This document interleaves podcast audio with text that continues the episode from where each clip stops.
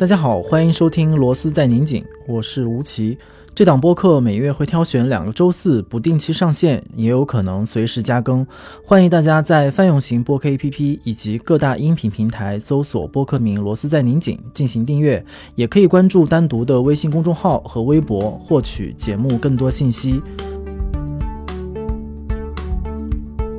在节目开始之前，其实我跟今天的嘉宾小雨已经大概聊了一个小时了。但是这些内容都没有办法用到正式的节目里面。可能熟悉单独的朋友对小雨不陌生，他一直在单独上发表文章。然后最近我们也出版了他的第一本书，叫《立马之梦》。那个其实是他的一本小书，就是他若干年前在拉美的一段传奇的旅行。然后现在他在北京大学国际关系学院任教，是一个怎么讲？很可怜的青年教师小雨跟大家打招呼啊，各位听众好，大家好。因为我们也比较熟，当然我也因为老是跟自己熟人聊天备受批评，但是可能跟小雨不太一样嘛，就是我们还是不只是止于私人层面的交流吧，就是总是试图把一些对议题的讨论，然后各自新的发现做一个交换。然后原本是希望，因为我们熟的这层关系，希望他可以来与我辩论，或者是我们互相吵架，然后再。通过播客来上演那种批评与自我批评的游戏，但是刚开始我也跟他讲，就是好像最近是一个很奇特的一个转变的，对我自己来讲是一个转变的阶段。就是我觉得好像我们之前使用以自己这个故事或者以个人的生命史的这个过程的展开，进由去讨论文化行业的问题以及更多的社会问题的这样的一个讨论的方式，呃，让我觉得有一点不足和疲惫了。所以今天我们也其实是临时更换了一个题目，这个尝试不一定。成功，但是我觉得可能我总是拿最熟的人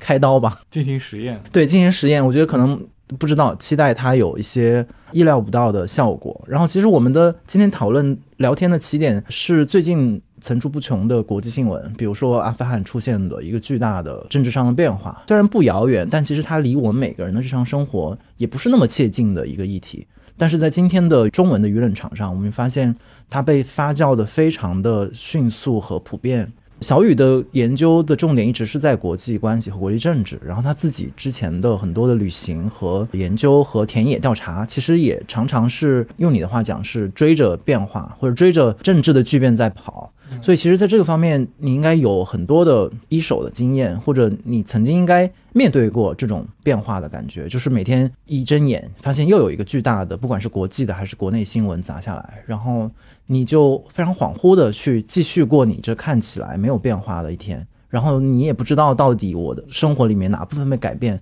但是你又很确信我们的生活和我们的未来已经不一样了。所以我不知道最近你的状态，不管是新闻的接收，还是你自己的情绪上，有没有受到这些，或者是怎样受到这些新闻的影响？我其实一直存在一个倾向，就是我每次看到这样重大的国际新闻，尤其是跟国际冲突相关的，我就感觉坐不住，我特别想去。我觉得这可能从本科阶段就开始有这样一个非常强烈的倾向啊，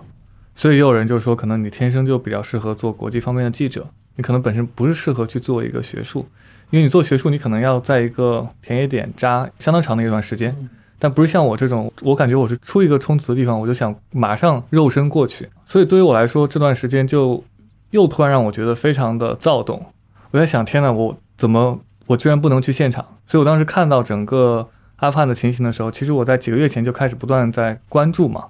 因为当时感觉就是美军撤出来之后。塔利班肯定会逐步向前，当然，我觉得没有人预料到会这么快嘛。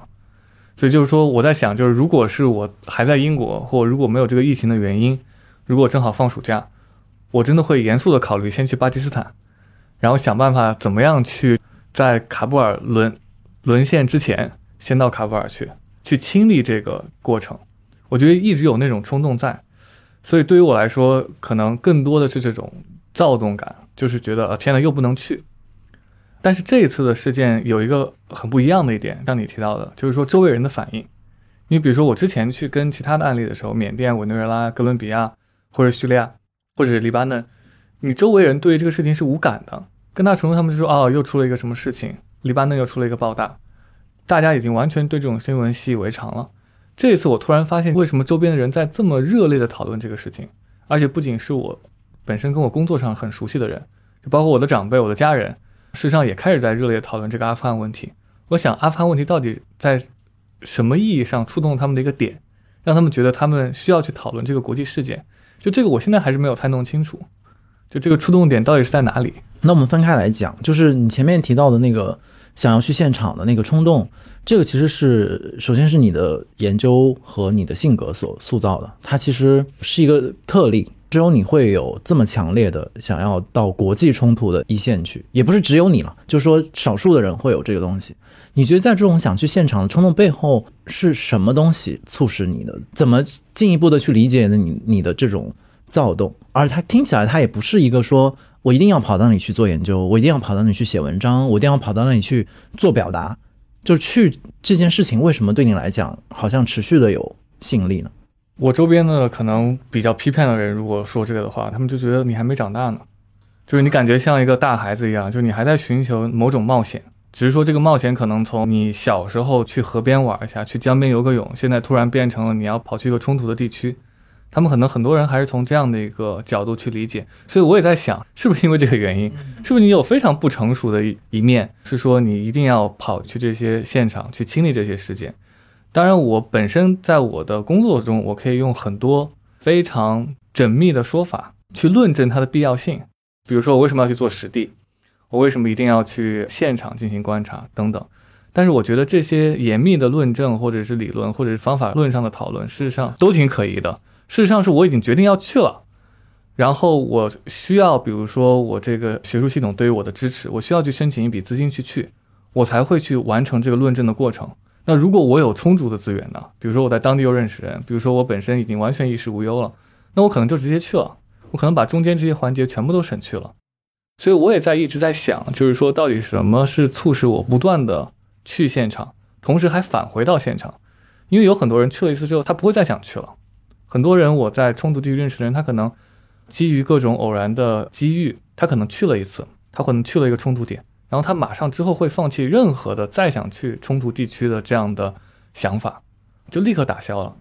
但是反而是我，我觉得就是去了一次之后，你会被他的某种魅力所抓住，然后你不断的想回去。所以有些人有些人就会批评说你你就是某种程度上的猎奇，而你这个猎奇是很残酷的，因为你在观察或者你你想去研究的这样的一个领域是人们在受难的领域，同时你还有一种特权，就是你是可以撤出来的。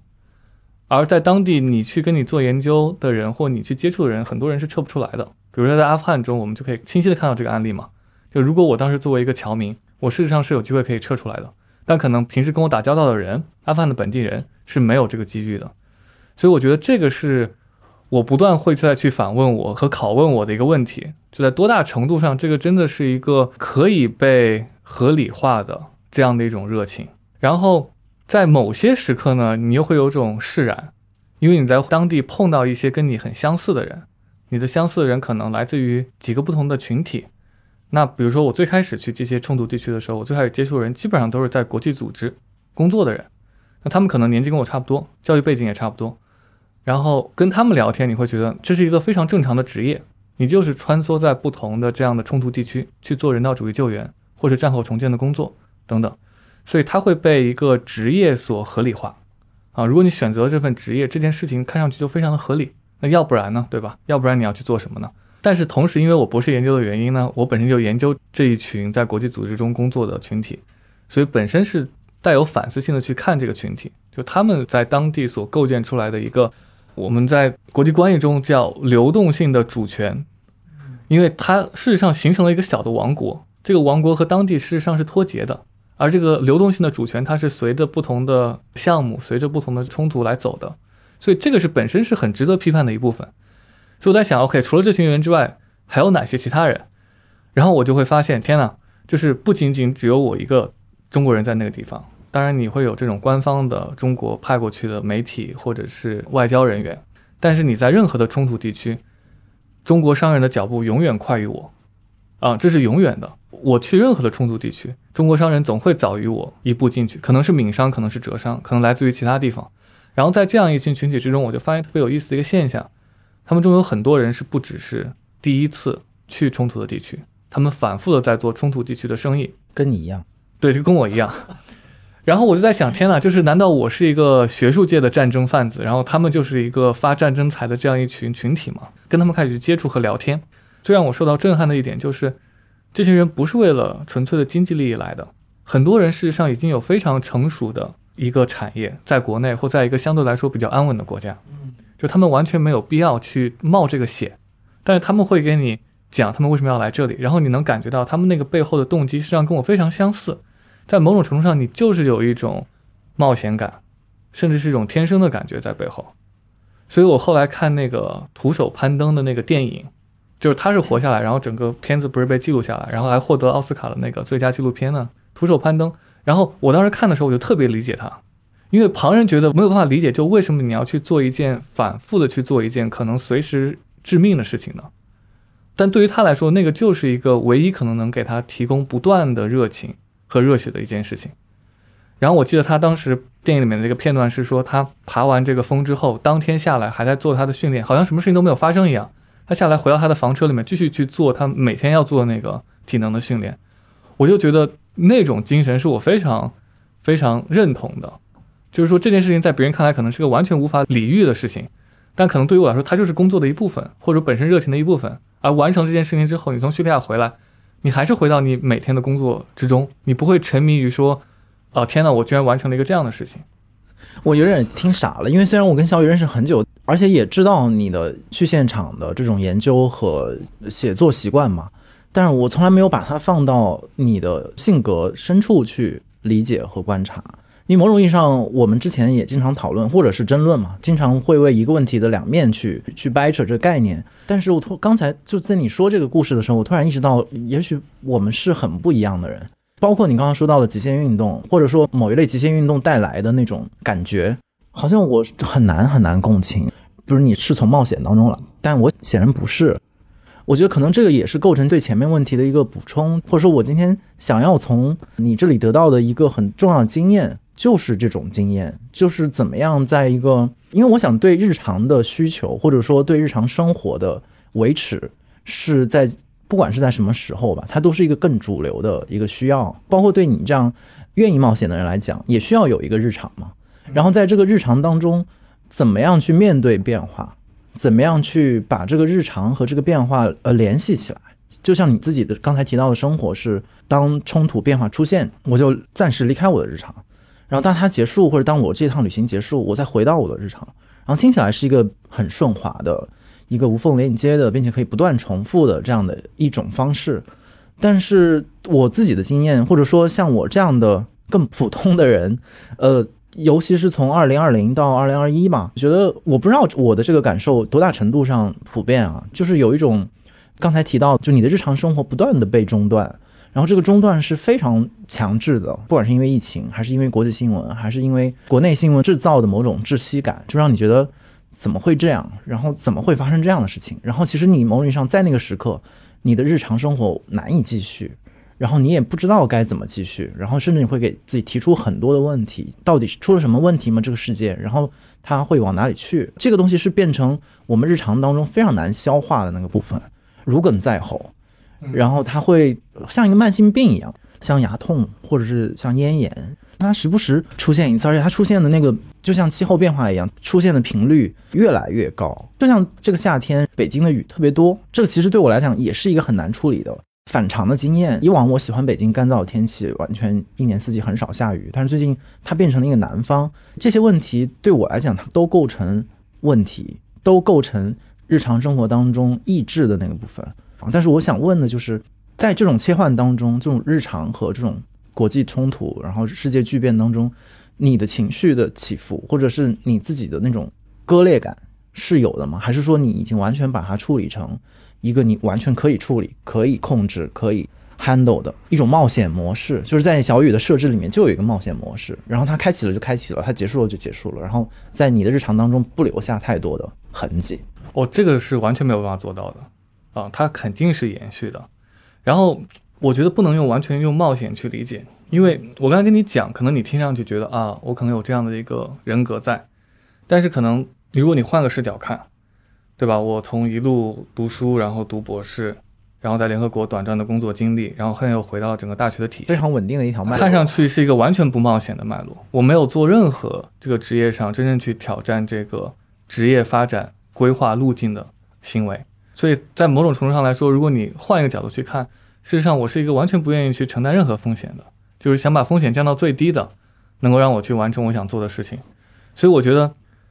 我不是那个完完全全能够抛弃，然后去做一场纯粹的冒险的这样的一个人。然后你谈到就是说这个日常的割裂，它肯定是持续性的、经常性的在发生。就比如说，我记得就这两周的时间，当阿富汗的这个事情出来之后，我事实上就面临一个割裂。我可以按部就班的做我本身应该做的事情，因为我本身有本身的论文得要写完，我本身要备课。我本身有其他之前安排的，比如说关于新书发布的一些事情，我事实上的工作已经非常满了。那在这个时候，我要怎么去处理这个突发的事件？它事实上不需要进入到我的工作之中，因为我本身又不做阿富汗，所以我要重新去进入到这样的一个陌生事件，然后把它变成我这段时间的工作重心，事实上是有很大成本的。如果我们去仔细去看的话，但是同时呢，对于我来说，我会觉得就是说这个割裂最终还是会被我的某种欲求所克服。就我宁愿把我其他东西先放一放，这个放一放可能导致是我一个月之后我会非常的焦虑和忙碌，但是我觉得我们这两周一定要去应对一下这个事情，我们一定要尝试去去消化这个事情，去 make sense of it。不一定我们能做一个行动上的应对，因为整个无论是现在疫情上的这个原因，还是说本身即便没有疫情，我们也很难现在去用行动上去抵达阿富汗去做任何有益的事情。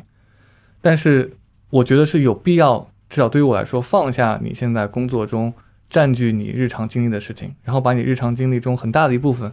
转去去关注这个当下的正在发生的如此急迫的一件事情，然后进而就回到其实刚才你谈到第二个问题，这一次阿富汗的这个题目的出现，它又至少在中文的世界里面，它又显得很不同，是我们发现周围的舆论和意见被充分的翻卷出来，就是每个人都似乎在表态，然后每个人都觉得很重要。首先，第一，我不知道这个是不是我们周围的一个。幻觉就是说，在它停留在多少就是人及其周围这个阶层嘛，就是好像大家在讨论，但是在更日常的生活里面，大家也许并不讨论，这是一个媒体现象，这个可能是一个层面。然后另外一个层面就是说，大家为什么觉得这次的事情如此相关？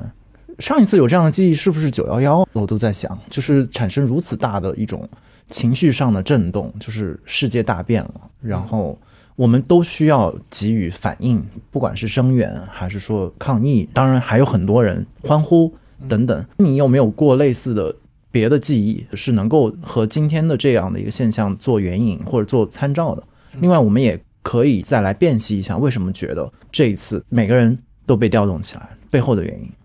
嗯，第一点就是它到底是不是个回音壁？是不是说其实这个事情并没有出圈，它还是在圈内中讨论？我现在越来越难以。辨别一个事件是不是回应币了，就有很多事情，我觉得好像世界上都人好像都在讨论或者都知道的事情啊，然后你可能稍微出一点你平时的社交圈，你会发现这件事情完全没有被讨论到。就比如说，我觉得可能把自己作为方法已经是一个所有人好像在读的书了，但是可能你呃，可能你离开北京、上海，然后你离开一线城市的这个我们比较熟悉的群体，再去问，可能很多人都没有听说过，对吧？所以。我现在越来越很难辨别我周围的，无论是一个事件、一个产品、一本书，它到底有没有在一个回音壁之中，还是说它出圈了？我觉得我很难做一个辨别。那第二个呢，就是说它到底构不构成一个非常重要的、不同于以往的事件？我觉得跟九幺幺的联系是非常密切的，因为至少对于我这一代人来说，我对九幺幺的印象非常的明晰，就是那个撞楼的这个直播的场面嘛。当时记得就是上学的时候去教室里面，然后教室里面就在放这个直播的片段。然后即便当时你没有办法，你想那是小学，对于我们来说，你没有办法去理解这个背后的这个国际上政治上的博弈啊，这个背景。但是仅仅看那个画面，你能感受到的震撼就是为什么美国的本土会遭到这样的袭击。所以那个时候你会觉得啊，这个世界可能发生了某种变化。但是你看完之后，你也是正常的一天上课开始了。对你该上语文课还是上语文课，该上数学课还是上数学课。然后我觉得可能九幺幺和和今年这两件事情放在一起去比，这个比较就非常的强烈。可能在那个的时候，大家会觉得是美国可能要走出它的冷战之后的外交的格局，然后更加积极的开始介入到整个世界的事物之中。而可能今年我们看整个阿富汗事件，我会觉得天呐！一个轮回发生完之后，美国现在要重新回到它一个比较国际孤立或孤立主义这样一个传统了，它要撤出了，对，所以从某种程度上来说，好像即便特朗普下台之后，总体来说，这种美国的撤出的这样一种文化，并没有完完全全的被放弃，甚至在某种程度上完成了延续。所以我觉得这个可能对很多人来说的震撼是很大，就是那个我们可能熟以为知的秩序，在过去二十年这样的秩序，它被打破了。甚至我们以后如果想去批评介入和人道主义介入，我们都已经找不到靶向了。我们现在去批评谁呢？如果美军真的完全从中东撤出了，他相当于放弃了他过去二十年所依赖的这样的一种强介入的这样的一个传统。那如果西方国家撤走的话，那我们如果再去批判介入，我们这个靶向会指向谁呢？所以我觉得可能给很多人带来这样的一个困扰，以及说这样的一个变局跟我的关系到底是怎么样的，很多人现在看不清，我们也没有办法去预知。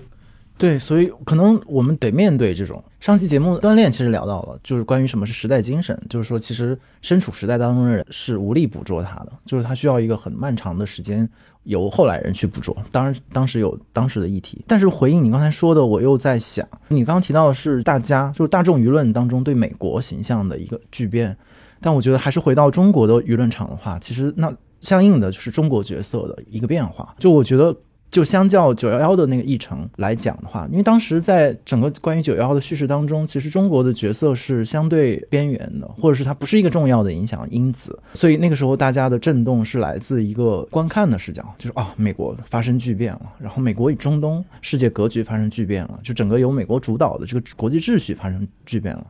但今天的这个我们所感知到的这样的一个充分共振的国际新闻的背后，其实是。中国在发生什么？中国在这个角色当中，似乎看起来要扮演一个重要的角色。然后，这个是一个新的问题、新的命题，而且这个命题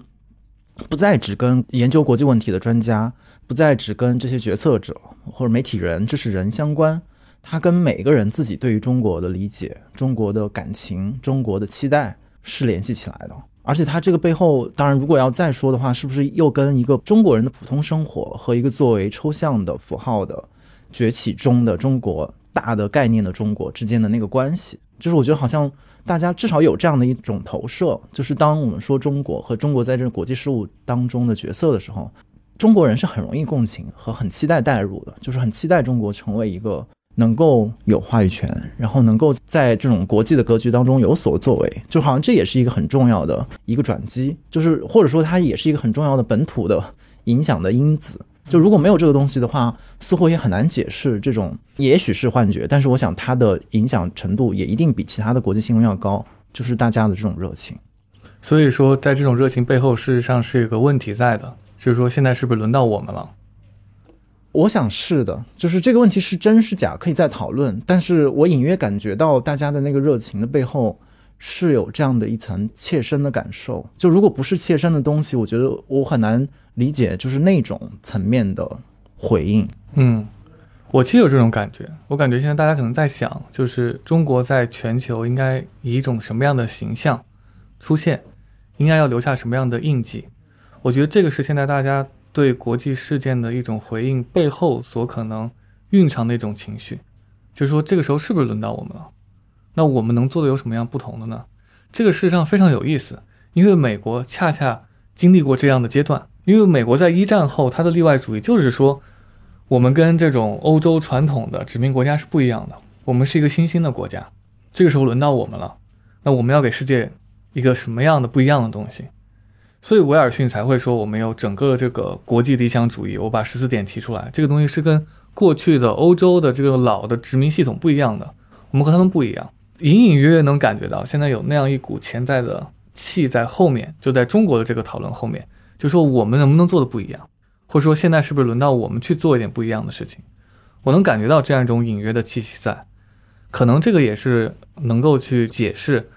为什么在这样的一场国际事件中，大家的反应是如此之热烈？但我又不禁想啊，就是真正的这种连接，它的那个真实性到底是在哪里？因为你说，其实不只是了，就我们关注国际新闻也好，关注重大的社会事件也好，真正能把关注和热望和期待能够转化成实际的对事情的影响的那个逻辑链条，其实很长，经常是不成立的。经常是大家看大家的，大家热闹大家的，但是事情该怎么样发生还是怎么样发生。所以这个其实对一个大中国的这样的一个期待当中，和每一个具体的中国人的日常生活，其实又是回到我刚才说的那种变化带来的断裂感。至少我很怀疑吧，就是这种对于中国的期待与大家日维系日常生活的基本的需求和一个基本的状态之间，其实是割裂的。就在这个中间，你没有任何的通道，你没有任何的办法去决定或者去影响。中国到底在这个事件当中的那个角色，但同时你似乎又隐约的感觉到有一个力量在鼓励、在挑动，然后希望大家做出这样的宣言，关于中国以中国人他未来可能所扮演的那个角色。然后，但是在这两种愿望之间如何沟通呢？它其实是无法沟通的。当然，我们也可以说什么，在生活中做好一个中国人，就就是为中国在世界舞台上做贡献。但这是一个很陈词滥调的这样的一个东西。可是除此之外，我们没有看到别的路径。其实就是说，你意识到变化，同时意识到中国或中国人也是在这个变化当中一环，推导不出来我们该怎么做，我们可以怎么做，就是我们要在我们本身的日常生活中做出什么样的改变和应对。对，我觉得那个最后这一步是落空的。我觉得这个落空很正常，因为这个落空你不用去看国际事件，你去看我们国内的历史发展就行。我们可以去选择任何一个重要的，我们认为的重要的历史节点，选择重要一个历史事件。那如果你去看这个历史事件，它跟中国普通人的生活到底有什么样的关联？可能大部分普通人还是照样过他们的生活呀。比如说我在我的课上我会讲，当然我觉得建国之后有几场那么非常重要的战役。和战争，在我看来肯定是影响整个新中国的这个身份的构建。但是，你这个战役再为广阔，你的宣传再为深入，它事实上对于所有人的普通的生活的影响还是非常有限的。所以，我觉得如果在这个层面上去讨论，你甚至不用去看国际事件，你看那些我们认为非常重要的国内事件，你都会发现，事实上它跟大部分人的普通人生活事实上没有那么强的关联。但是，我不太。觉得这意味着是说我们在行动上没有办法做出某种应对，因为即便这个事件离我们很远，它改变不了我们日常的生活节奏。比如说，我记得就是这个阿富汗的事情出了之后，有人就开始泼出来茨威格说的那段话嘛，对吧？就是早上德国宣战了，然后下午我去游泳。我觉得这是大部分人的生活常态。即便在国内发生一个重大事件也是这样的。早上我们看完吴亦凡，下午我们去游泳。事实上，它仍然是以这样一种方式。在某种程度上和我们的日常生活是完成了割裂的，但是我的这个参与是在于，它在某种程度上会潜移默化的影响你的情绪，这个情绪的影响是你没有办法去否认的。对于你个人生活，对于你个人身份，就可能我们没有办法去参与到阿富汗的这个事件之中，我们在行动中没有办法做出任何的应对，但它对于整个国际秩序的影响，投射到我们本身对于中国角色的想象。以及说，我在这个过程中应该扮演一个什么样的角色？这一系列的追问，事实上都形成了某种大众情绪，而这个大众情绪就是之前我们提到的时代精神，它就会对我们日常生活产生影响。只是说它是精神层面或是情绪层面的，我没有办法说它在一个具体的微观的事件上面怎么影响我们的生活习惯，但它恰恰就定义了我们这一代人。你觉得它定义了我们这一代人吗？我觉得像这样的持续发生的国际事件和这样不断发生的变动，就会定义我们这一代人。我们这一代人很明显，我们会生活在一个，至少在我看来，可能比十年前的那一代人，同样年纪的一帮人，可能更加处于一个不确定的时代。可能那种冷战之后的那种对于全球化的乐观主义的这样一种期望，在我们这一代是完完全全的陷入到一个困境之中。所以，我们毫无疑问会。生活在一个不断加剧的不确定的时代，我觉得这个判断是可以有的。而在应对上，我觉得目前为止我们的应对，至少我周边人或者我们这个群体的应对，事实上还非常的乏力，因为我们没有一个前代的经验告诉我们我们要怎么去应对这样的一种变局。那如果我去采访叙利亚人和阿富汗人，他们会觉得这样的变局在他们的生活中已经发生好多次了。我的意思是说，如果你去和阿富汗跟叙利亚人聊天，他们觉得这样的变局。在过去的二十年，已经持续的发生在他们的生活之中了。他们不会觉得这是一个惊天动地的事情，但对于我们来说，我们在过去的二十年或三十年的成长经历里面，我们是没有应对这样的一个世界性的变局的经验，或是我们人生和日常生活秩序完全被颠覆的经验。所以，在某种程度上来说，我们是手足无措的啊。所以我能感感觉到，比如说我周围知识群体对于阿富汗的这个事件的应对，乃至于之前对于缅甸事件的应对，事实上非常的一致。就是说啊，这个事件先出了，那我们先推个书单出来吧。我们先推个书单，让我们去多多了解一下这个国家啊，或者是这个事件。但是我们都知道，这个知识上的积累完全没有办法解决现实中的问题啊啊！所以我觉得他是在用这种知识性的积累去重新尝试去营造某种稳定感。我们了解了，我们知道怎么回事了，所以不用担心他不会去惊扰你的生活。我觉得会有这样的一个逻辑在背后。但是事实上，可能也不会有多少人真正去读那个书单。但好像这是我们非常常规化的一个现在消极的应对，就是说啊，我们先丢一个书单出来，我们先告诉你，其实你是可以去理解和了解和消化这个事件的。但我觉得这个应对是不够的，是非常乏力的。对我当然很同意你说到这种乏力感，然后或者说我想补充一个这个乏力感的另外一个图景，其实也是刚开始你说到现在，其实很多时候你无从判断一件事情它的影响的边界到底是在哪里，是不是只是一小群人的这样的一个。短暂的幻觉，然后你你刚刚提到的书单那个问题也很有意思，因为我们的 工作方式也也包含书单这样的一个方式。但我觉得在这一次的阿富汗的舆论讨论当中，又有另外的一个小的推进嘛，就是我突然发现到，首先第一个当然前提依然是这次的讨论空前的热烈。那么除了这种一般意义上的书单式的这种及时的套路式的反应之外，我意识到，大概有那么几篇文章迅速成为一个圈层的共同的文本。这些文本其实一方面是有，比如说吧，一边是刘宇老师的文章，呃，另外一篇是三联的一个记者刘怡他的一个长文嘛。然后可能还有其他几篇，就类似几篇文章迅速得到很大的关注和阅读，而且他们的书写都是完全不是学术化的，它是比如说更有媒体的语言，包括一个播客的这样的一个文稿的转录，所以它的那个门槛又相对较低。我都看到很多评论说，哇，写得好，我也能看懂。就是这个里面其实又有一个我的专业媒介的，就是影响在这个当中，你会发现。经由这种大众媒介的这种传播，至少在一个小圈层里面，就是你迅速的能形成一些小的共识。如果说之前我们都对阿富汗完全陌生，然后其实你如果至少我自己花了一点时间读这几篇共同文本，你突然非常的似乎很自如的，然后就习得了这些文章给你建构的那样的一个一个框架，然后你因为这个框架，像你说的，找到了某种知识上的稳定感，就哦。我终于不像我之前那样，就是当头一棒，然后完全不知道阿富汗发生了什么，为什么发生。然后你突然有几个非常快速的把手，帮助你锚定了这样的一个框架，就至少未来你再得到新的信息，你就知道呃可以把它放在哪里，或者说你可以往哪里去援引或者去推进。然后我觉得这个背后其实是一个媒体的现象，就是在我们前面说到那个一个大的大众媒体的这样的一个大传播之下，它又会形成这种小的媒体现象，因为几个文章的传播，然后形成一个新的稳定的结构。然后我觉得这个现象也是一个很新的现象，在过去的大的国际新闻当中，好像它出现这样共同文本和迅速帮助大家找到方向感的，也不是大家了，就帮助知识群体找到某种方向感的文章。不会这么快速、这么顺滑，然后这么及时的出现，所以我觉得大众媒介在这个意义上似乎还没有走到它的尽头，或者说整个大众媒介制造对社会的影响，可能在此刻的中国正是一个非常强大的时刻。当然，如果看美国或者看那种更成熟的有大众媒介传统的国家，可能这个过程我不知道，似乎也许会更厉害。就比如说，可能《纽约时报》或者《华盛顿邮报》类似这样的我。不太知道，就是我不知道你你怎么看我们经由这个媒体所习得的这一套方法，就是把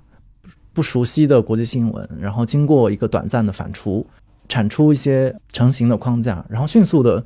至少暂时吧，就形成这样一一个安慰，一个知识上的安慰，就说 OK OK，你还是知道的，就是没有那么慌张和无措。你怎么看待这个现象？我觉得你刚才说的这个，在在一定时期之内形成一个共同的文本。我觉得这个文本的受众还是事实上是有挑剔的，它是有选择的，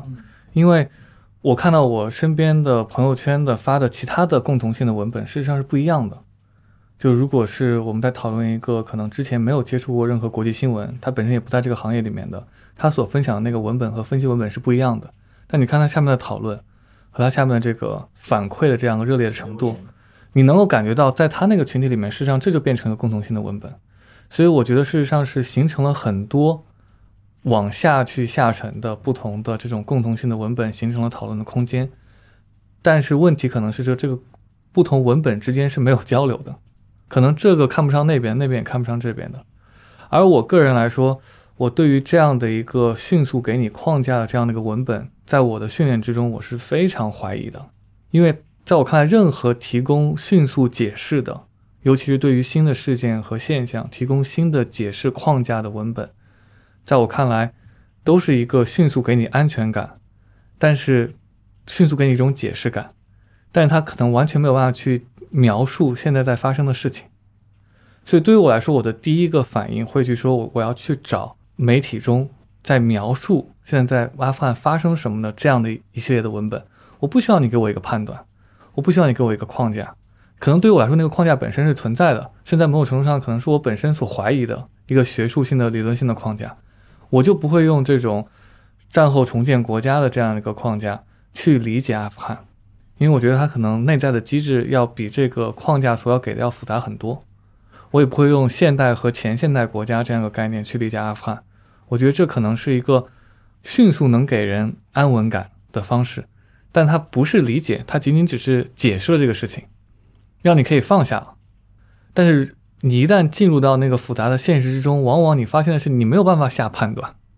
你没有办法依赖一种框架。我觉得那个可能对我来说是在一个突发事件中更需要的。诶，我觉得突然好像你提到的描述这个层面，可以回应到一开始你说到那个冒险，就是我觉得他给你的冒险填充了很具体的内容，就说你想去现场，你想去冒险的，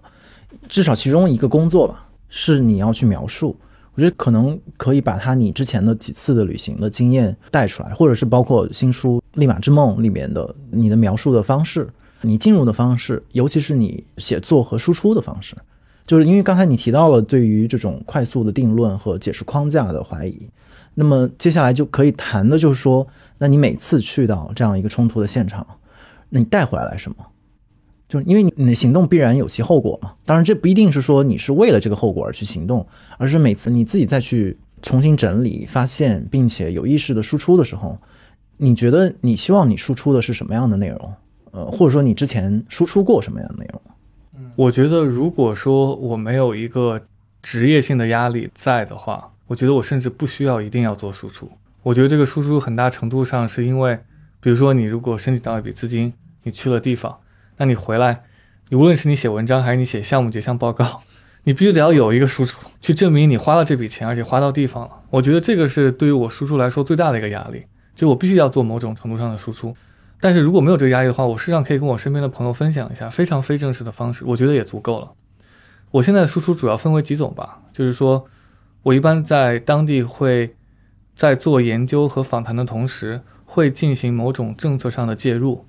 我觉得这个可能是我个人在这些地区做冲突研究比较不一样的一点。我会总想以某种方式参与到当地的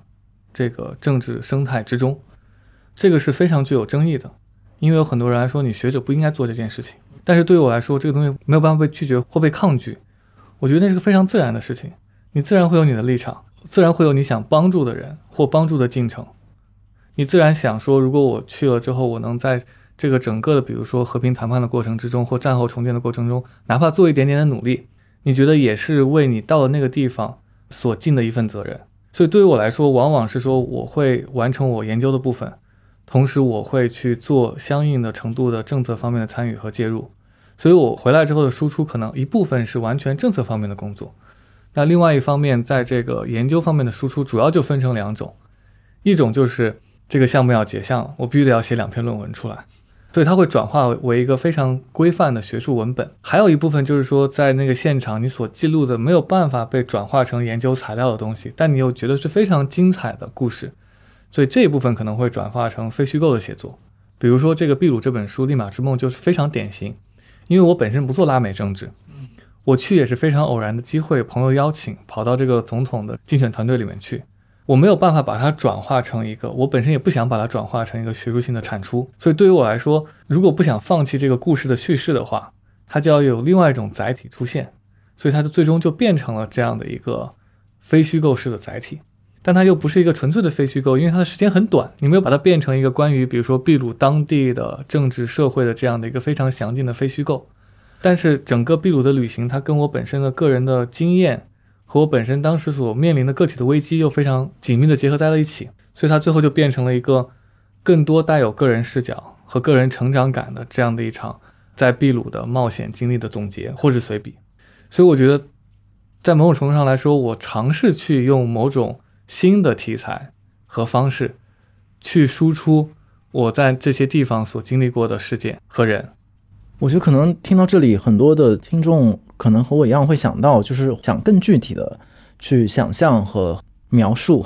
就小雨刚才说到的那个冒险的过程。因为前面我们可能有议题的带动去聊了很多的讨论，但其实比如说如何去到秘鲁，然后你中间又是如何在比如说叙利亚工作，然后在这些其实常人很难抵达，然后也没想过去抵达，也不敢去抵达的地方。你的工作和生活是如何展开的？我不知道有没有这样的，你可以举一些例子，或者说你有没有一些行为的模式，就是你每次去到这样的地方，你大概会怎么样来开展你的工作和生活？嗯，其实不存在一个统一的方法，我也希望有个统一的方法可以让我进入到所有的冲突地区，但是每个冲突地区的差异实在太大了。我在秘鲁的这个经历非常的巧合，是因为我的朋友已经在这个选举的团队里面，所以对于我来说，他就是一个非常意外的邀请。他说：“你要不然过来帮帮忙看一下。”而对于一个学政治学的学生来说，你会觉得就是拉美是你一直在读的案例，所以你感觉如果我能去实地看一下会非常的好。然后就机缘各种巧合，是我到了当地的第一天，我才知道我要跟总统住在一起，就我要住他们家，所以你才有这样一个近距离观察的机会。所以说，在很多这样的场合，你是没有办法去计划你的这样一场旅行的。所以秘鲁在某种程度上说是非常意外，但它给我打开了一个世界的方式。就说原来作为中国的研究者或学者来说，你是可以以这样的方式去进入现场的，所以它很大程度上刺激了我政治方面的想象。所以到了后来，比如说我第二次返回拉美的时候，是做的哥伦比亚和委内瑞拉嘛，所以那个时候就会有提前联系的人。相应来说，你知道你有哪些人你是会去见的，那这些人会给你提供一些你在当地所必须的社会资源和社会网络，这样你可以展开在当地去做一些更加有安排的访谈。但是事实上，你绕不过去的，就是你去这些任何地方，你绕不过去的最主要的一个点，就是说你要在当地找到一个你足够信赖的人，给你提供足够可靠的信息和消息。这个基本上可以把它看作是一个非常常见的，无论对于记者还是学者来说，一个常用的方法。就我们需要一个非常我们值得信赖的本地人。所以我在哥伦比亚当时找到的一个人，是经由朋友介绍的。老于，他是一个在拉美，就是在哥伦比亚和委内瑞拉生活了很久的一个当地的华侨，所以事实上是由他介绍我带入我进入到这个现场里面去。然后在哥伦比亚，我记得非常非常有意思的一件事情，就是说我到了之后，他们说你到底想去了解哪些事情？当然，我有非常正式的一部分是去看哥伦比亚整个的和平战后重建的过程，但当时我也突发奇想，我说我想去看他们游击队，因为哥伦比亚是二零一六年签的这个和平协定嘛。然后在牛津的时候，我见过签这个和平协定的总统，就是 Santos，他本身也是后来拿到这个诺贝尔和平奖的人。那他给我讲就是非常正式的那个部分。所以我到了哥伦比亚之后，我突然会想要，除了去接触这种政府官员之外，我能不能去看一下到底这些签了和平协议的这些游击队员他们到底在干什么？所以当时我就翻各种新闻，我能看到的西语和英文的材料，就看到有一个他们去培训他们重新回归社会的项目。是教他们怎么去酿酒，所以当时就想啊，那我们能不能去找哥伦比亚游击队去喝啤酒？就把这个想法就跟我当地的朋友说了，然后当时我们就租了一辆这这个防弹的车，开到那个山区里面去，就经由一天吧，非常周折的，最后就找到了这个游击队的这个营地，还真的就喝上这个啤酒。所以这个事实上也是一个在某种程度上有一定的这个前期的调研在，但他还是要看当地。你有没有能找到愿意跟你一起去的这个人？我觉得这个是很重要的。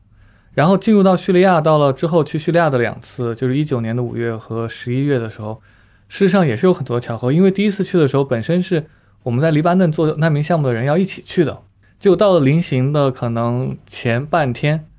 突然之间大家都因为各种原因去不了，那只有我一个人，让我要选择在不懂阿语的情况下，我到底去不去？所以当时也是做了一个抉择去了，后来还是说这个机会太难得了，一定要去。所以就是完全摸黑式的。当时对整个叙利亚大马士革没有任何的了解，你也没有任何时间做前期的调研，因为我从来没有想过我在那个时候可以进入到叙利亚去。结果四个小时之后，我就从黎巴嫩到了叙利亚，到了大马士革，然后住下来了。然后住下来之后，更多的是一种随意式的，到各种景点和一些重要的这种场所去碰人，就抓到你可以去聊天的人。所以进入每一个现场，事实上它的方法都有点不一样，但是你没有办法去避免，就是它的随机性，你就是非常你要时刻的随机应变。我觉得这个可能跟你去一个常规的田野是不一样的。常规田野可能你可以在之前做很多的准备，你对于当地的情况有一定程度上的预计，但是对于冲突地区来说，你很难讲。比如说一个月之后，他的情况可能就完全变了。所以我觉得，就这个可能是，就说时刻准备着意外的发生。就这个可能是进入冲突现场非常非常必须的一个要素。嗯，那你怎么面对这种？刚刚聊了很多冒险，怎么面对危险呢？我面对的危险事实上都不是在冲突地区，就非常讽刺。我唯一一次被枪指的经历是在非洲，而且那一次是完完全全是以旅游者的身份过去的，啊，是非常意外的情况之下，他们可能觉得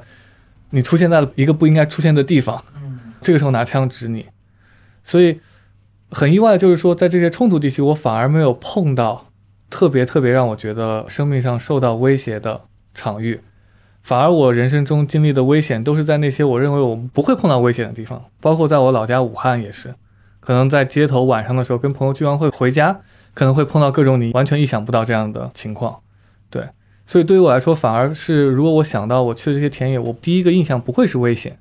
反而是你会觉得，在当地，当你找到一个足够信任的人之后，你会有一种啊，你现在可以安稳下来，去真正展开你的这样的一个研究，展开你这样的一个生活的安稳感。因为之前认识小雨是看你的公号，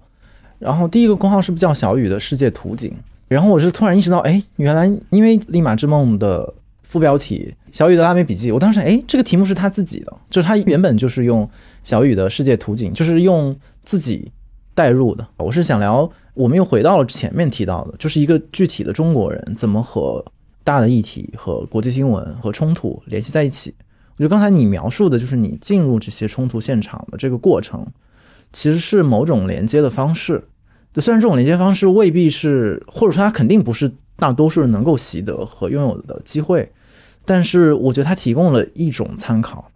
就是它也补充了，就是我前面说到的那个，我觉得它这个整个逻辑链条中间空掉的那部分，就是我们总是在宣称，或者说我们总是停留在我们情绪上，但是其实我们的肉身、我们的生活经验无法抵达那些问题本身。但是你的故事其实某种意义上就补齐了最后的部分，也是为什么今天你可以来聊冲突，是因为你有这一部分的经验，然后你可以展现它，然后经由这个展现当中。我们可以试图的去观察、理解，就是一个具体的中国怎么样和这些国际的地带、国际的议题发生关系。我觉得这个可能是一个很重要的提示吧。这种关联，我不知道怎么样。就作为一个不研究冲突和没有机会进入到这些冲突现场的人，如何去使用？但可能还是用你的话，就说到那个展现。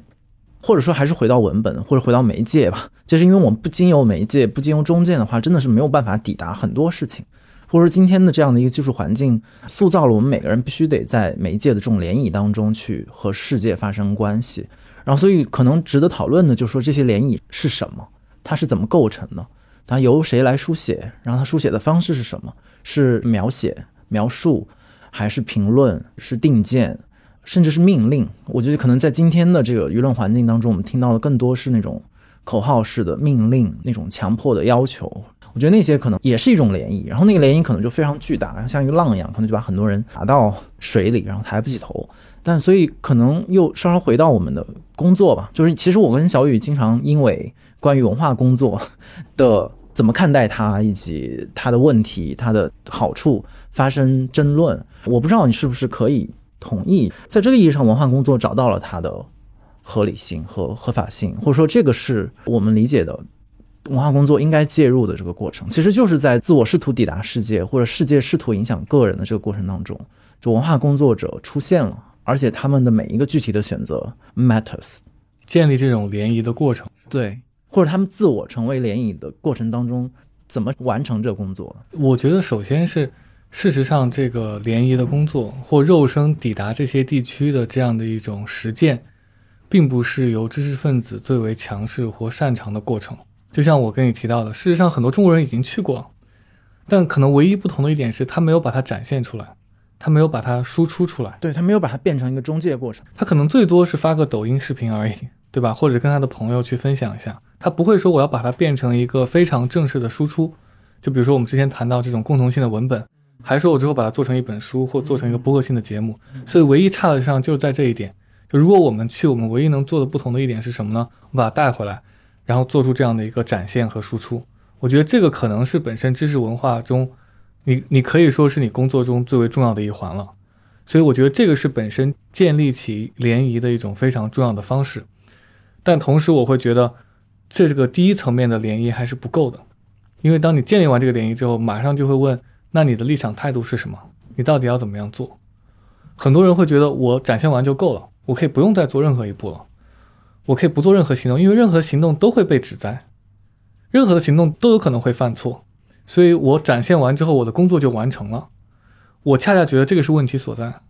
就是说展现完之后，你还要再往前迈一步，这个时候你还需要去做一个介入，你不能仅仅就停留在这个文本本身了。我觉得这个是对于我来说，我觉得知识分子还需要去，或者知识生产者吧，我们就不用知识分子这个词了，文化或者是在知识行业的人，可能还要再往前去延伸一步去做的事情。而这件事情事实上在之前是非常正常的，对于一个无论是记者或者是知识生产者来说，去卷入到当地的这样的一个生态之中。你说的这种介入还是在当地的语境下，对吗？就是说，它不是说只是把你这个东西展现出来给到，比如你母语的国家的人知道和听到，而是说你要在当地有所介入。我觉得我们所处的国家有一个巨大的优势，现在就是说，你不一定。跟当地产生的关联是要发生在当地，比如说你在去完阿富汗或去完叙利亚之后回来，你可以在中国做关于叙利亚难民的项目，当然这个会具有巨大的争议，任何常去做这件事情的人都会陷入争议，但这个往往我觉得就是一个把你的本土和其他人的本土连接起来一种方式，我觉得这个背后的介入就在于这一点，就很多人，比如说我可能去了叙利亚之后，我回来我展现完之后。即便我去写完难民营之后，我是不想介入任何关于难民工作的事情的，因为我知道这件事情可能会对我本身带来巨大的争议，在现在这个舆论环境之下。但是呢，事实上，当你去过之后，你是没有办法去回避那个行动的冲动的，因为你恰恰发现的就是你的一群同龄人现在跟你是完全不一样的处境。我觉得你没有办法回避掉那个冲动，你肯定是想进入到某种介入的语境之中的。对，所以我就说不要怕迈出那一步，它必定是有争议的。而我们本身作为这一份工作的这个圈层来说，就是要迎接这个争议。我觉得这个才是真正的知识分子所需要去完成的，去迎接争议，不是去回避争议。争议本身就是你工作的一部分。我怎么感觉你在安慰和劝说我呢？我是这样的呀，对啊，所以我就说你要去激起你的争议嘛，啊，被骂也是很正常的嘛。但我觉得刚才有两个。想回应的地方，一个就是你说到可能有很多的，比如不做文化工作的人，他早就在现场了，他拥有很多的第一手的材料，然后他可能现在我们说，其实你可以发抖音啊，你可以发微博呀，你可以发一切的社交媒体啊，可是他怎么发，或者他选择他生活当中哪个片段来展现，这又是一个问题。我觉得这个过程就是刚才你说的第一个层面，我依然觉得第一个层面是可以再细化、再讨论。有一个例子。就是在今年的 First 电影展上，有一部电影叫《二零二零年的一场雨》，拍的应该就是在缅甸，然后有一个华人的家庭，然后他们住着那种吊脚楼，然后经常发洪水，经常漫到脚边，然后他们得去检查电路是不是漏电，然后得把水从房间里舀出去，就这是他们的一个特别日常的一个生活模式。然后这个纪录片也非常。应该是他的哥哥拍的，所以就非常的接近他们的日常生活那种重复，以及他们一直在就他们家唯一的娱乐可能就对着手机，然后爸爸在看在刷，然后两个小孩就在旁边贴着他的脸看，就非常生动。但与此同时又他又带出了一个很大的脉络，就是在当地或者他的爸爸其实用来维生的手段就是去那种有玉石的采石场，那我们就会看到那种特别奇观式的，就是一帮人从那个山上往下蜂拥而来去抢和选那些被采石场。丢弃的废料，然后他们从这个石头当中去寻找可以再继续生产玉石的这样的原料，而是一个非常危险的，工作，就整个这个采石的这个工作是非常的危险，它里面也直接的展现那种死亡的场景。对我来讲，这个纪录片就构成了一个很好的展现，就是说它不是那种像你说的猎奇式的景观，虽然它包含这个东西，但是问题是这个猎奇本身，这个景观本身就是当地的实际的情况，就是它展现了一个非常惨痛的一个景象。我这个是在它的影像语言当中的一部分，但与此同时，它有非常日常的一部分，或者说我们。通过这个影像，能够建立一种把刚才我们提到的某种变化的残酷性，或者那种社会问题的残酷性，和一个绵绵不绝的日常生活，一个家庭的日常起居，把它这两者勾连起来的一种可能。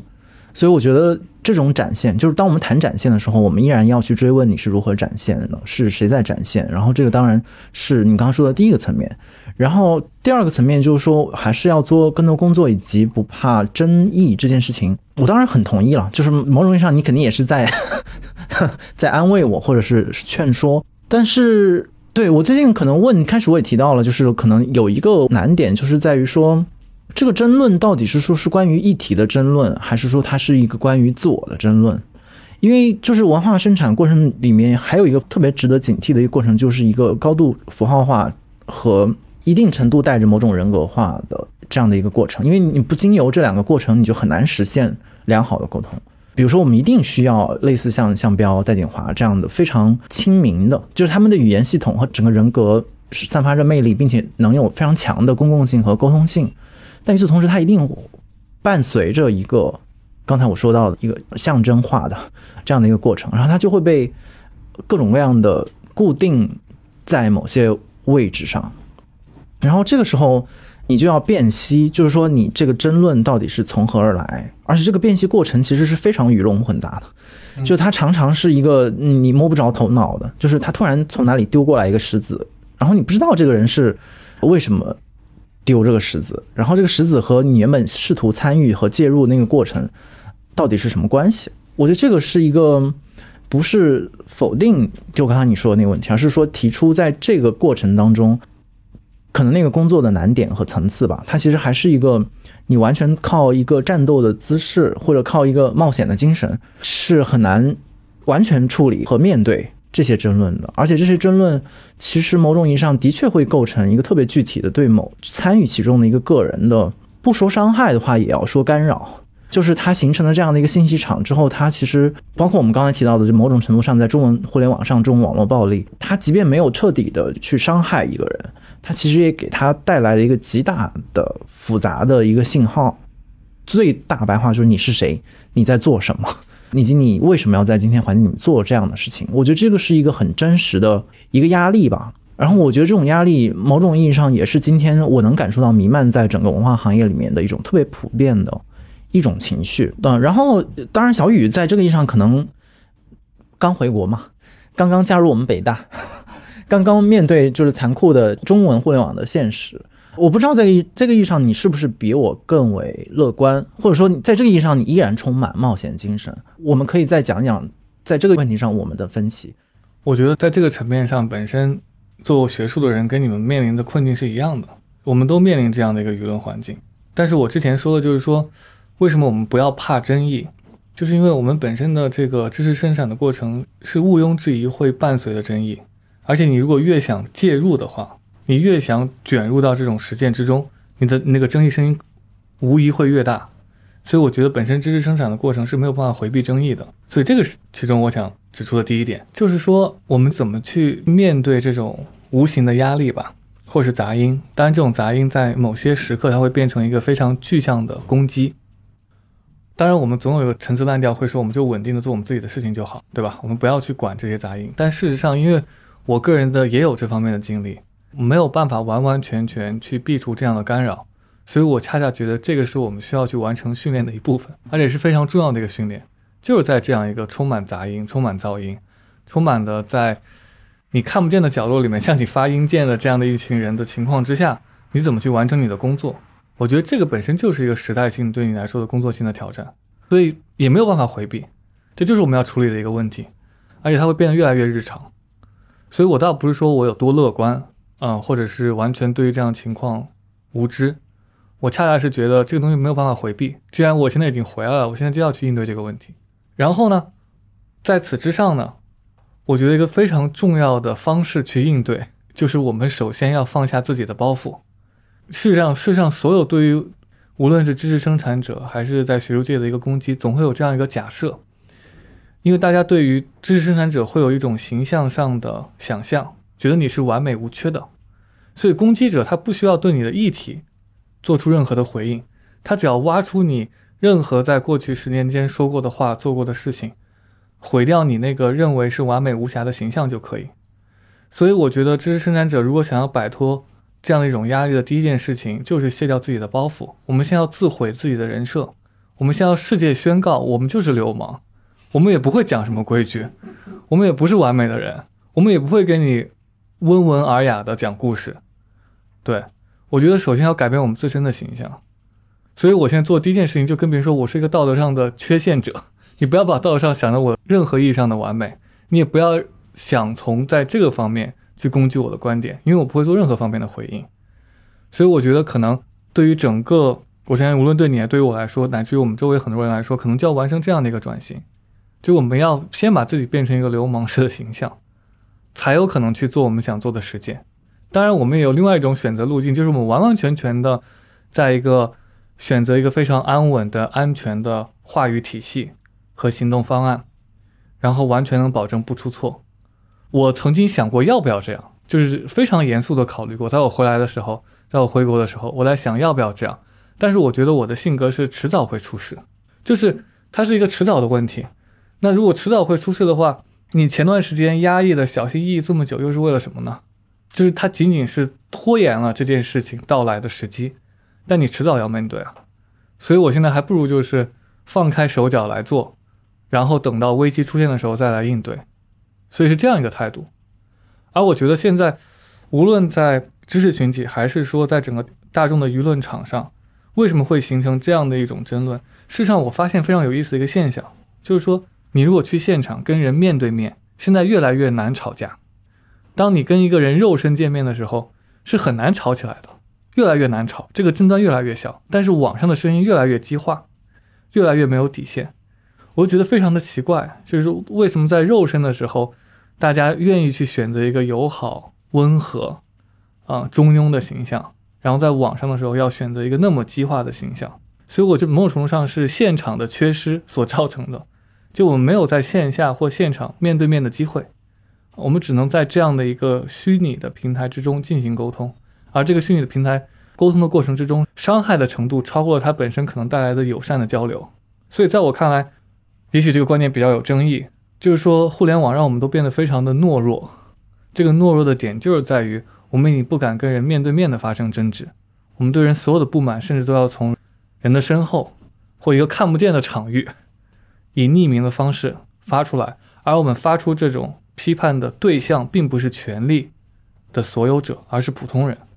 很少数的情况，我们是真正的对权力在进行发声。多数情况下，被网暴的人都是普通人。而不是我们想象中的一个权力的所有者，恰恰我们对权力所有者，我们是在静默的，只是说被权力选择抛弃的人，我们可能会选择性的去批判和网暴，但对真正的权力，我们是静默的。所以我觉得在那个层面上来说，拥有互联网的一代是本身来说在行动上是有某种的懦弱性在的，这个当然。不是说批判其他人，包括我也在内。对，我觉得可能这里面又是，我觉得技术的那个层面又非常的显著，就是所谓的这种互联网技术对一个我们如何去认知一个全面的人，就像你说的，在肉身看到一个人和你在互联网上去只摘一个人，是完全两种不同的经验。就是如果我们自己去仔细的去想我们自己说话的那个机制和那个情感调动的方式的时候，就有的时候你面对互联网那个文字和那个形象，你就是热血涌到。头顶，然后觉得这口气必须得通过极端侮辱性的语言才能表达这口恶气。其实你人与人的交往不是这样子的，就是真实的、全面的人和社会生活，它其实是需要一个特别，还回到下面要说的附近一个场域里面。而且你在这个附近里面，你是每天要处理争端，就是每天都在与你不同的人相处，而不是说你永远只和你相近的人，或者说和你意见相同的人形成一个小的圈子，然后我们一起来密谋，然后一起来攻击。然后另外一个，我觉得指出也很重要，就是对于权力的那个静默吧。我觉得这个背后其实就是因为权力也非常自知的，他掌握了技术，或者他试图掌握技术，而且他越来越熟练的掌握技术，他比任何人都知道，在今天这个统治的方式。是通过技术完成的。今天他不需要去掌握技术本身，他掌握拥有技术的人，掌握拥有技术的平台。当这些平台和这些人对权力保持静默的时候，权力几乎都不用出手，就这一切的争端都已经发生在一个非常下层，就你们的互相攻击，然后你们互相指摘，而顶多你们就上升到平台嘛，就大家就攻击嘛，你平台是流氓，然后你平台的算法有问题。但是也就仅此而已，就它不会再往上升了，就是因为整个统治术它已经非常的快速的习得了这个一个逃脱术，其实是子，它用这个笼子来装你，你都看不到这笼子之外还有一只手，那你只能就不断的摇这个铁栏杆，说放我出去，放我出去。可是铁栏杆无动于衷，然后更大的那个手更是无动于衷。我觉得这个可能又是一个技术附带的一个问题吧。所以我觉得恰恰是我们要把。那种不良的情绪和怒气，先从我们的身边人或者是普通人身上转移开来，去理解你的愤怒来源到底来自于哪里。我觉得很少很少程度上，它是真正来自于你的日常交往之中，而可能是在日常交往之中，呃，你所看到的或你所触及的部分，触及到一个你没有办法真正去具象化的施加的一个目标，然后这个时候可能。恰好你看到一条新闻，或看到了某个人的一个留言，或看到某个人的一个言论，你这个时候突然说：“好，这就是我要去宣泄我情绪的一个出口点。”所以，权力的非具象化，我觉得是我们这个时代所面临的一个危险。就我们没有靶向，我觉得这个是很大的问题。就我们没有靶向。你说你想去批判，你想去反抗，你想去真正去抗争，那你想抗争到底是什么？在多数情况下，这个抗争在小的共同体中就被消解了，因为像你之前说的，大家因为不同的符号之间就已经发生了分化，然后这些小共同体中的不同派别已经开始了互相之间的攻击，我们的能量已经完全被这个所耗损了。所以我现在就是想，我不想陷入到这个层面的任何的争论之中去，但是同时我又承认说，OK，如果你想把它变成一个争议，就变成个争议吧，只是说我不会去回应这个争议，因为这不是我的一个目标。其实我觉得靶向依然有，只是说现在要去说出这个靶向，以及向这个靶向开炮本身就变成一个今天的个体所不能承担的重量。当然，它也是经由前面我们说到的那样的一个过程来完成的。就是你所有人其实都知道这个代价将会有多沉重，它不是一个通过批评与自我批评就能完成的一个状态。所以，我觉得沉默里面包含这个。你说到的就是同一个圈层里的这种争斗所损耗的这个过程，我觉得其实又微妙的回应了前面我们的那个设问，就是说自我到底怎么跟世界发生关系。然后，当然前面你提到的去现场的这个故事，其实是提供了一个，当然我们也聊到了，比如这个中介过程啊，这个联谊的过程是还是要把自我抽拔到世界的某处，或者你至少要有这种抵达的愿望和能力。另外一个层面的话，其实你还是要从。自我的周边开始工作，你就会发现改变自己与世界的关系的其中至少有一个环节是在于你先要改变自己与周围的这个关系，然后这个关系可能当你提示这一点就很重要，就是在很具体的工作当中，有时候会困扰我很多的注意力会被吸引到说你与同行某种竞争，当然文人相亲就是类似这样的一个说法，其实虽然是一个很陈词滥调的说法，可是你会发现它和人与人的那个交往是一样，它一定存在的。这种可能是一些非常细枝末节的问题摩擦，然后它成为你孕育那个对于世界巨大恶意的那个培养皿。然后，如果你真的能够把这部分疏解掉，我觉得其实某种意义上，你对世界的那个恶意，它也拆掉了它最开始那一层面纱。也许我们依然会被阿富汗的问题，我们依然会被世界上发生那些悲剧而痛苦而痛哭。可是。如果我们没有晋升的这样的一个紧箍咒的话，也许我们可以有更多的韧性和智慧和爱吧，去和那那样的一些地方做共情，或者是做抵达。但是，因为我们被受困于自身的这种开玩笑说吧，就当我们自身的爱都无法传出去的时候，那世界抵达不了你啊。嗯，我觉得这个是蛮重要的一个提示。我觉得它也让我比较明确，就是我在最近这段时间，如果说我困惑，其实不是关于自我，我觉得它是关于自我的周围啊。就我们如果稍微回避一下这个太红火的附近的概念的话，因为我觉得自我它需要有一个小环境，这个环境不一定是说什么小共同体啊或者什么，而是说你自己对于周围生活的基本的感受。在前面我们聊的很多时候都是它是被一些大的新闻、被议程设置、被舆论、被框架所限定的，但可能很重要的就是它是被我们周围人与人之间关系也同样在定义着，就是你自我及其周边到底是一个什么样的环境，是不是一个充分友好的，是可以让你舒展的。我觉得当你如果这个东西能舒展开来，其实某种意义上会让你更好的准备去跃入世界当中，然后和世界发生更复杂的那种。摩擦和冲撞，然后在这个过程里面，你才有可能保存自我，而不是说像跳入火山一样，然后最后其实你你当然跃入世界了，可是是你被世界所吞没。我觉得这可能是一个提醒。我觉得我可能比较幸运的是，我可能从上学开始一直到现在的这个周围的环境中，都让我能够时刻做好跃入世界的准备。相对来说，我觉得是非常友好的。包括现在回到国之后的工作环境也是，当然这不是说我外交式的去说这个话，是真的还比较友好，是真的非常中立的评价，是非常友好的一个环境。而且我没有感觉到会有那么多的在周围附近的对于我的束缚。然后你之前说的就是说文人相亲嘛，我会觉得天呐，大家我们都已经被边缘化到这样的位置了，为什么我们之间还要会互撕？所以对于我来说，我很难说我因为跟一个人的立场。或观点不一样，我觉得我要跟这个人断绝关系，或者是说拉到台面上去做这种公开性的对抗，我真的我觉得很难做到。我觉得一个很重要的原因，我会觉得天呐，我们都已经成为了多么微弱的声音，对吧？这个时候你不同意我，不同意我也就算了吧，我们何必还要去把我们的精力耗损在这样的一个对抗之中呢？所以我个人是一直可能至今为止都很难完全去去接受说“文人相亲”这个词。因为我觉得“文人”这个词本身就已经够边缘的了，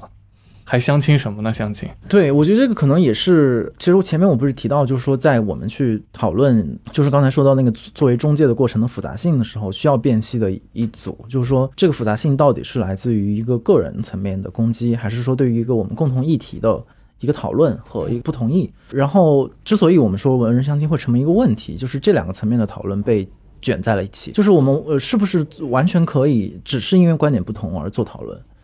我觉得这个是一个，其实是一个很健康的，而且它这种健康是可以散播出去的。就是那我们都保持着这样的一个方式和方法来讨论问题嘛。但是就是因为它常常跟个人层面的很多的可能也难以描述吧，就可能当文人相亲是一个非常粗暴的结构，但可能更具体的你再去细分里面，它又充满了各种各样的情绪。非常小的情绪，非常个人的情绪，然后这个东西一定会和对问题的讨论纠缠在一起。然后我觉得这个是一个其实是挺难处理的问题。就是虽然我们说我们当然可以截然的两分，但我觉得有的时候又觉得分不清。就有时候你分不太清，因为你就像一个微生物在一个培养皿里面，它一定是会有化学反应的嘛。它跟这个人更近，跟那个人就是合不来。然后在这个过程当中产生那些情绪怎么去消化，然后怎么去。推进讨论，我觉得这个是一个又非常非常复杂和微妙的过程。我们今天就不再去辨析了吧。我觉得我们今天聊的差不多，我觉得完全没有在我们的计划之中。但我觉得好像又是少有的，我们比较意见统一。原本我们是想展示一个公开吵架的过程，嗯，一次表演式的这种对抗，对表演式的批评与自我批评，但好像又再次展现了。如何寻寻求共识？如何我们是一丘之貉？你现在自我流氓化这意识非常自觉啊！我自我流氓化是完全必须的，因为我现在完全意识到，你唯一能够去完成这个，就把自己北野武化。但我的路径不太一样，我我是自我网红化，也一样。你是属于自黑路路线也一样嘛？但其实都是自黑嘛，其实。对啊，我觉得这个自我流氓化的过程非常重要。因为我感觉现在也只有以这样的方式，才能去比较轻松去应对这些事情，而且才有可能让别人稍微听一下你在说什么。嗯，对，就是你特别正襟危坐、煞有介事，在今天几乎就意味着你就是一个自说自话的形象啊。对啊，那我们今天就到这里，就到这里。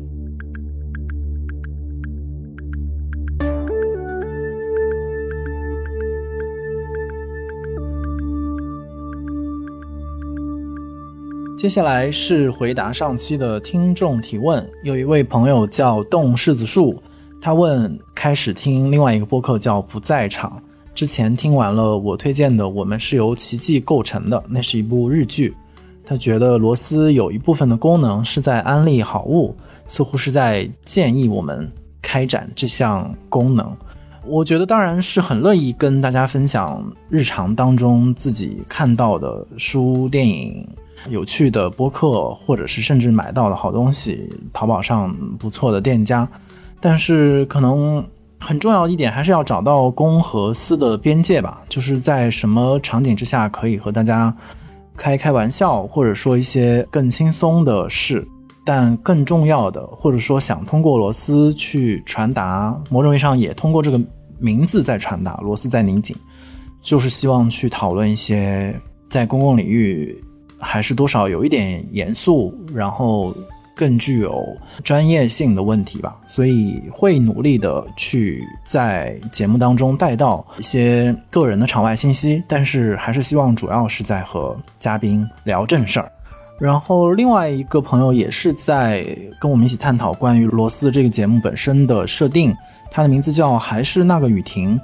他说，他恰恰很喜欢这种以嘉宾的个人经历为切口进行深挖，投射出某个行业或者是社会的一角。他说，听罗斯常常有一种收集活法的感觉，非常喜欢听一个独特的人讲他经历了怎样的过往，做出了怎样的选择，以及受到了哪些外界的推力，才成为今天这样的自己。他觉得这个和其他的播客的线索有一点不一样，所以希望给我们一个鼓励。首先，谢谢他的鼓励。然后他也有问题，他想问的是，作为一个内容生产者和创作者，如何看待和处理自己和家乡的关系？创作者和一个单纯在他乡工作的人，对自己家乡的看法有什么不同？会不会通过自己的感受带出对这个主题一种社会性的观察？这是一个很复杂的问题，但是它某种意义上延续了上一个问题谈到的公与私的边界吧。我自己是越来越觉得，作为一个内容的生产者，处理内容跟自己，或者说自己跟家乡这样一些看起来很个人的问题，其实往往是最核心的那一个问题的层次，或者说当我们。看似在讨论公共话题的时候，其实它内在总有一个更隐蔽或者说更关键的线索，是我们是谁，我们是怎么样的人，我们怎样长大，然后进而去处理自己和过去的关系，或者说用他的词和家乡的关系。所以我觉得这个是任何的创作者内在于他们自己的创作当中的一个秘密吧。我觉得它也是一个最终的目的。我能感觉到自己离这个问题越来越近。我觉得可能很多年轻的朋友会有这样的感受，是不断的在回避和延宕去处理自己和家乡、和亲人的关系，所谓的近乡情怯。但是我觉得随着年龄的增长和工作的推进，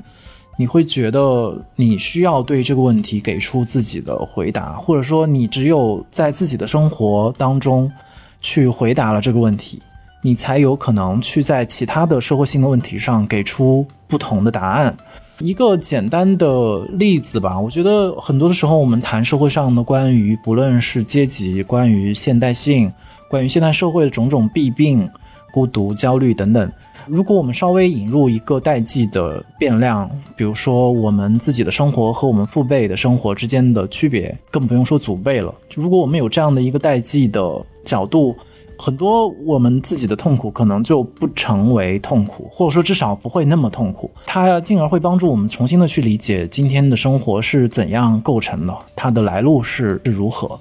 然后进而去看到在我们短短的生命里面，尤其是可能很多年轻的听众朋友在二十三十年的岁月当中，大家已经超负荷的在处理了一些其他的社会和历史可能要花五十一百年要处理的问题。所以，面对这样的一个看起来不可完成的任务，我觉得有的时候回归自己和家乡的关系，或者面对这些问题，并且在这些问题当中找到一个特别具体的答案，有的时候会给我们处理那些宏大的问题带来很多的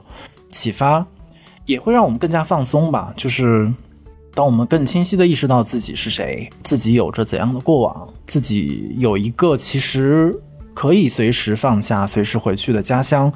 这件事儿本身是一件挺好的事儿。所以在这个意义上，我又很愿意跟大家继续分享我和我看到的在文化行业里工作的朋友们，他们各自的个人选择是如何去打开他们自己的职业空间，或者帮助我们去处理那些看起来好像很难处理的。矛盾和两难的局面，比如说上次锻炼，他聊到他在西宁的成长的经验，和他后来在西宁策展做电影节之间的关系，我觉得这些都是特别活生生的例子吧。然后希望大家也能偶尔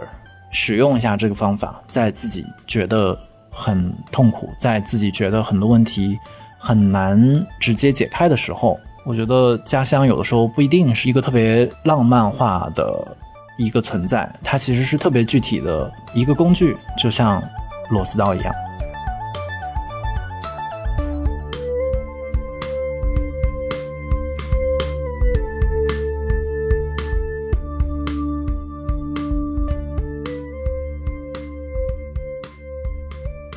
如果你对本期话题和本栏目有任何想法和问题，可以通过单独的微信公众号、微博找到我们，在本期节目推送的评论区留言，我们将在下期的听众互动时间回答你的问题。感谢大家收听本期的《螺丝在拧紧》，我是吴奇，欢迎大家在泛用型播客 App 以及各大音频平台搜索订阅我们的节目，也可以通过单独的微信公众号和微博关注我们的更新动态，并留下你的想法。我们下期再见。